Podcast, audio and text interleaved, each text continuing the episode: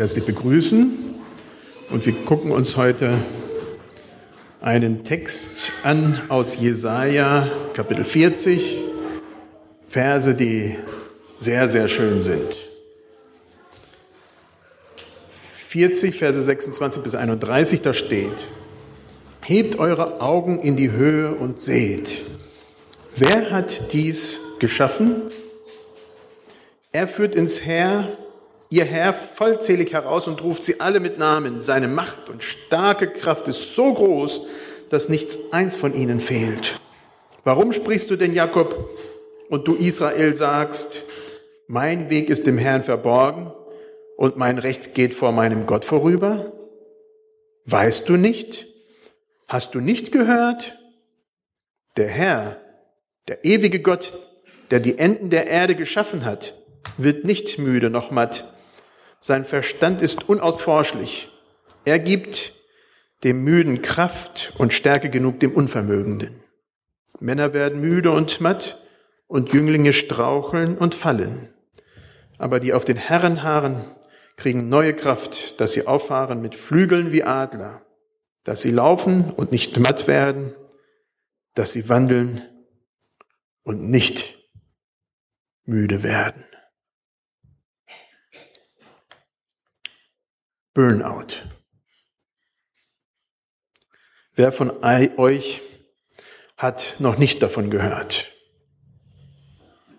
Alle haben davon irgendwie gehört und vermutlich kennt auch fast jeder jemanden, der betroffen ist. Zumindest geht es mir so, dass ich so viele inzwischen durch kenne, dass ich denke, jeder müsste jemanden kennen. Man ist am Ende. Man kann nicht mehr. In Wikipedia steht, es handelt sich um eine körperliche, emotionale und geistige Erschöpfung aufgrund beruflicher oder anderweitiger Überbelastung bei der Lebensbewältigung. Diese wird meist durch Stress ausgelöst, der wegen der verminderten Belastbarkeit nicht bewältigt werden kann. Männer, junge Leute, Frauen, alle sind betroffen. Es gibt keine Gruppe, die irgendwie ausgespart wird. Nicht alle haben gleich einen Burnout. Die Erfahrung, am Ende zu sein und nicht mehr zu können, kennen wir aber alle. Die Erfahrung kennen wir aus dem normalen Leben, aber auch, unsere, auch aus unserem geistlichen Leben. Das Licht geht aus, wir sind am Ende. Die Batterien sind leer. Oder wie hier, die Kerze ist einfach ausgegangen.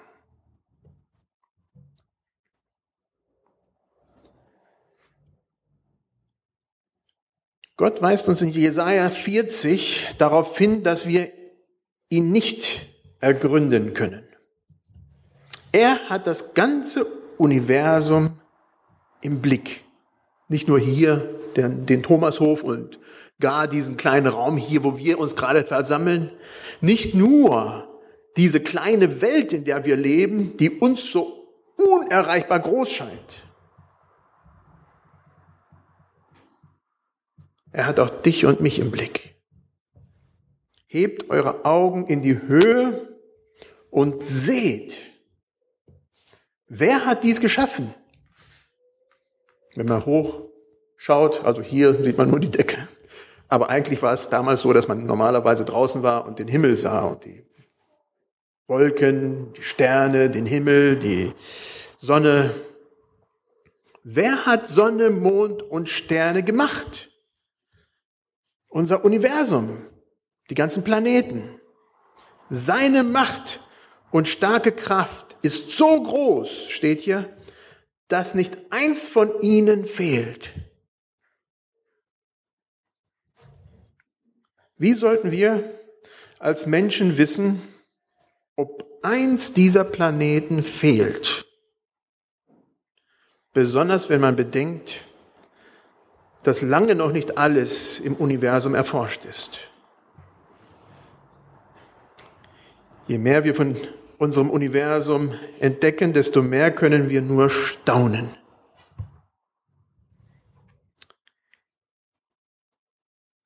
Israel war am Ende, als Jesaja das schrieb. Sie hatten keine Kraft mehr. Vieles lag im Argen in ihrem Land. Deshalb ihre verständliche Aussage, mein Weg ist dem Herrn verborgen und mein Recht geht von meinem Gott vorbei. Ist das nicht auch manchmal unser Gefühl, dein Gefühl? Wir fühlen uns von Gott verlassen und denken, Gott hat mich aus dem Blick verloren. Diese Gefühle kommen bei Lebenskrisen, bei Umbrüchen in unserem Leben. Manchmal kommen sie aber auch aus heiterem Himmel. Ganz unverhofft, mitten im Leben.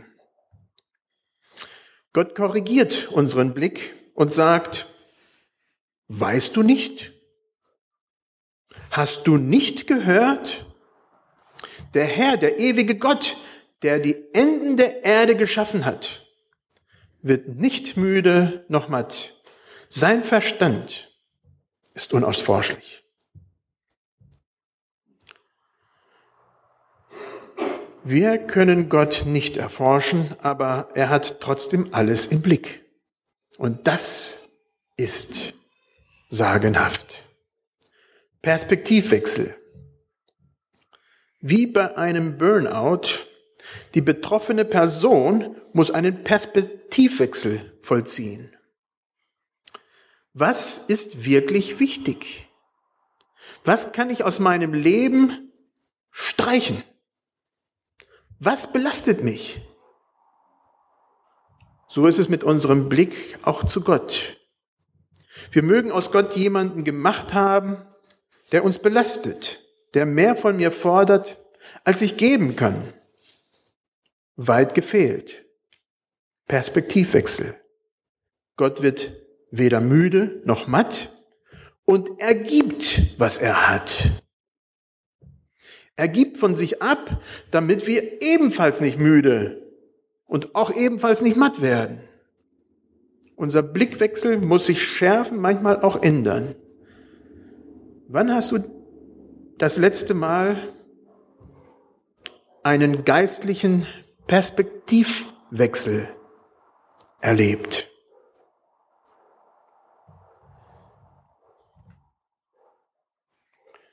Gott gibt. Gott gibt den Müden Kraft und Stärke genug, den Unvermögenden. Wir Menschen können uns nicht selber aus einem Burnout herausziehen. Beim Burnout brauchen wir professionelle Hilfe, die uns die nächsten Schritte zeigt. Diese Schritte müssen dann gegangen werden. Der Arzt, der Psychotherapeut kann diese Schritte für uns nicht gehen. Aber er zeigt uns die richtige Richtung. Gott gibt den Müden Kraft und Stärke genug dem Unvermögenden. Wenn wir geistlich, aber auch anderweitig am Ende sind, dann will Gott geben. Und er gibt. Er ist es, der in Situationen, wenn wir am Ende sind, weiterhilft. Katharina, kannst du jetzt nach vorne kommen? Katharina möchte von einer Begebenheit in ihrem Leben sagen, wie es, wie sie mal am Ende war und wieder Kraft, wieder, ja, eine Neuorientierung hatte.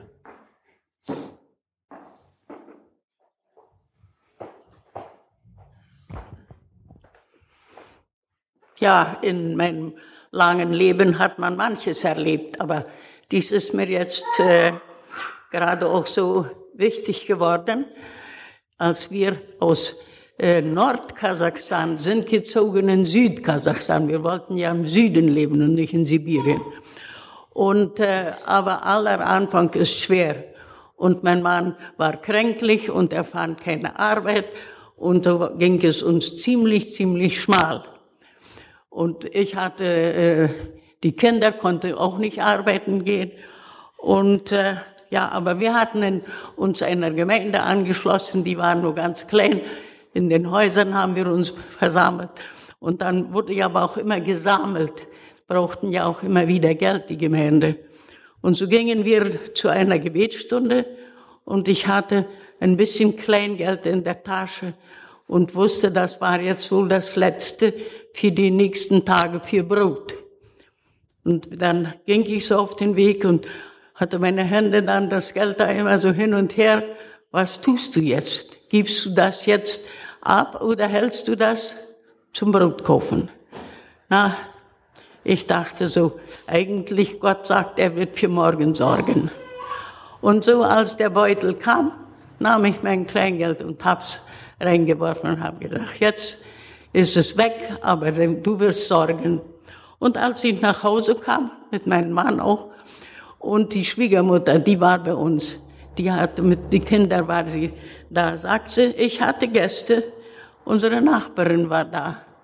Und die hat gesagt, ihr könnt euch einen Sack voll Mehl abholen, nicht ein Beutel, einen Sack. Das reichte für einen Monat für uns als Familie zu leben.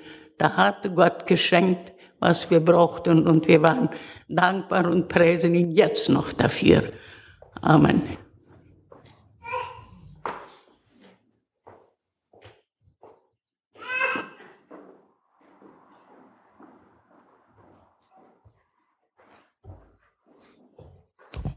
Gott gibt Mal ist es ein Sack Mehl, wo man einfach nur gedacht hat, man hat die Brötchen weggegeben. Mal ist es eine Stärkung, ein Bibelvers, mal was anderes. Mich faszinieren biblische Personen. Ein Mose, der sich selber als völlig unzureichend einstufte, ich kann nicht reden, sagte er. Gott hat ihn für seinen sehr großen Dienst ausgesucht. Gott musste ihn immer wieder bestätigen, auch wenn er selber sich schon längst abgeschrieben hatte, wie etwa bei der Auseinandersetzung mit Miriam und Aaron. Oder ein David, als Samuel ihn zum König salben wollte, ward er nicht gesehen. Als jüngster und kleinster in der Familie taugte er gerade genug, um die Schafe zu hüten. Gott hatte ihn als König für Israel erwählt. Wir können auch die verschiedensten Propheten anschauen. Ein Jeremia, der sagt, ich bin zu jung. Oder ein Jesaja, der bei seiner Berufung durch Gott sagt, wehe mir, ich vergehe, denn ich bin unreiner Lippen und wohne unter einem Volk von unreinen Lippen. Man kann auch die Jünger Jesu nehmen bis nach seinem Tod. Zweifelten und verzweifelten sie an diesen Jesus. Man kann schauen, bis der Heilige Geist dann auf einmal kam und eine neue Kraft erlebt wurde, die vorher nicht da war. Ein Petrus, der vorher in Gethsemane und im Palast des Hohepriesters zweimal geflohen war. Und nun, nachdem er den Heiligen Geist bekam, ein mutiger Bekenner wird, auch wenn es ihm tatsächlich diesmal Kopf und Kragen kosten kann. Gott erwählt interessanterweise nicht die perfekten Menschen, bei denen es immer nichts zu korrigieren gibt. Allerdings fühlt er sich, fühlt er seine auserwählten Personen mit Kraft, erfüllt sie damit und gibt ihnen Stärke, körperlich wie auch geistlich. Und er gibt, was man braucht, wenn man ihm vertraut, wie wir von Katharina gehört haben.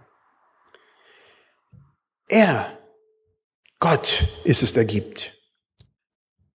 Wann hast du das letzte Mal erlebt, dass Gott, Gott dir gibt? Sei es ein Sack Mehl, ein Zuspruch, irgendetwas, vielleicht als du auch am Ende warst. Wann ist das geschehen? Solche Erinnerungen helfen uns auch in die Zukunft zu gehen und auf Gott dann zu schauen und zu wissen, wie Katharina sagte, auch heute noch trägt dieses Vorbild sie als Familie. Die auf den Herrn harren, kriegen neue Kraft. Diese Kraft Gottes kommt nicht immer dann, wenn wir sie gerne hätten, Sie schützt uns auch nicht vor Leid. Und harren, warten, aushalten in schwierigen Situationen ist nicht gerade Stärke unserer Zeit. Wir leben in einer Zeit, in der alles schnell gehen muss. Auf der Arbeit muss alles schnell getan werden. Man muss effizient und gut sein. Man muss leisten. Veränderungen finden in einem Tempo statt, die sich alle Generationen vor uns nicht hätten vorstellen können. Harren, warten. Die Kraft Gottes ist nicht automatisch und nicht immer für uns abrufbar. Und wir verfügen nicht frei über diese Kraft. Als ob sie eine Maschine wäre, die wir einfach zu bedienen haben. Manchmal, wenn es uns gar nicht gut geht, wenn wir ganz am Ende unserer Kräfte sind, können wir auch einfach nur vertrauen und warten und auf Gott harren. Als Gudrun Hader am Ende ihres Lebens war, im Krankenhaus, sagte sie einmal zu mir, Edwin, ich kann nicht mehr beten, ich habe keine Kraft mehr. Ich bin am Ende. Bitte bete für mich. In solchen Situationen sind wir dann auch als Gemeinschaft gefragt, gerade zu stehen. Als Mitgeschwister zu beten und füreinander einzustehen. Dann ist Harren angesagt. Sogar Jesus bat seinen Jüngern, mit ihm zu beten, als er im Garten Gethsemane war. Er sagte, wartet und betet. Jesus ging und er hatte dieses schwierige Gespräch mit seinem Vater zu führen, mit Gott. Der sagte, wartet und betet mit mir. Wir alle kennen das eine Kinderlied sehr gut. Weißt du, wie viel Sternlein stehen an dem blauen Himmelszelt? Weißt du, wie viel Wolken gehen? Weit hin über alle Welt. Gott der Herr hat sie gezählet, dass ihm auch nicht eines fehlet an der ganzen großen Zahl. Ich dachte, ich wollte singen, dann habe ich gedacht, nee, das kann ich den Leuten nicht antun. Dann äh, quälen sie sich hier beim Zuhören. Aber ganz am Ende dieses Liedes heißt es, kennt auch dich und hat dich lieb, kennt auch dich und hat dich lieb. Wer von uns hat das als Eltern nicht bei seinen Kindern gesungen am Bett? Dieses Lied ist eine andere Art, das Ende von Jesaja 40 auszudrücken. Mit dem kennt auch dich und hab dich lieb. Kommen wir zu drei wunderbaren Bildern, die uns Gott in Jesaja 40 zuspricht. Auffahren mit Flügeln wie Adler. Gott gibt dir Kraft, dass du diesen Antrieb, diesen Auftrieb bekommst, den Vögel normal haben. Adler ganz intuitiv. Gott gibt Kraft den Unvermögenden. Laufen und nicht matt werden. Wer wünscht sich das nicht? Ich bewundere Marathonläufer. Marathon war nie der Sport, der mich fasziniert hätte. Aber die Ausdauer, nach so einer langen Strecke immer noch Kraft zu haben, das ist bewundernswert. Gott gibt diese Kraft, gerade wenn wir meinen, dass es nicht mehr weitergeht. Wandeln und nicht müde werden. Diese Muskeln bei diesem Mann, wenn man da am Bein sieht, da wird man doch glatt neidisch. Ich wandere gerne. Ich wandere gerne in den Bergen. Wenn man mich mit viel Mühe und Not die Bergkuppe dann erklommen hat, das ist wunderbar. Das lohnt sich. Nach solchen wunderbaren Wanderungen bin ich aber allerdings gerädert und K.O. Dann nicht müde sein, ohne Stopp gerade weiter machen zu können?